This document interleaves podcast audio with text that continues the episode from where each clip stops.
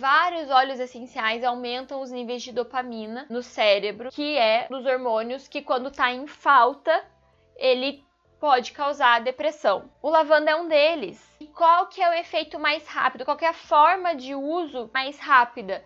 É a inalação. Inalei, as moléculas estão entrando pelas minhas vias respiratórias e estão indo direto para o meu cérebro, que é onde eu preciso estimular a produção de dopamina, que é onde eu preciso estimular essa bioquímica que às vezes está desregulada, às vezes está é, em falta. É, não ajam como se fosse o fim do mundo e não ajam como se só o cheira, é só um cheirinho, não vai fazer nada. Não, vai fazer sim, vai fazer muita coisa.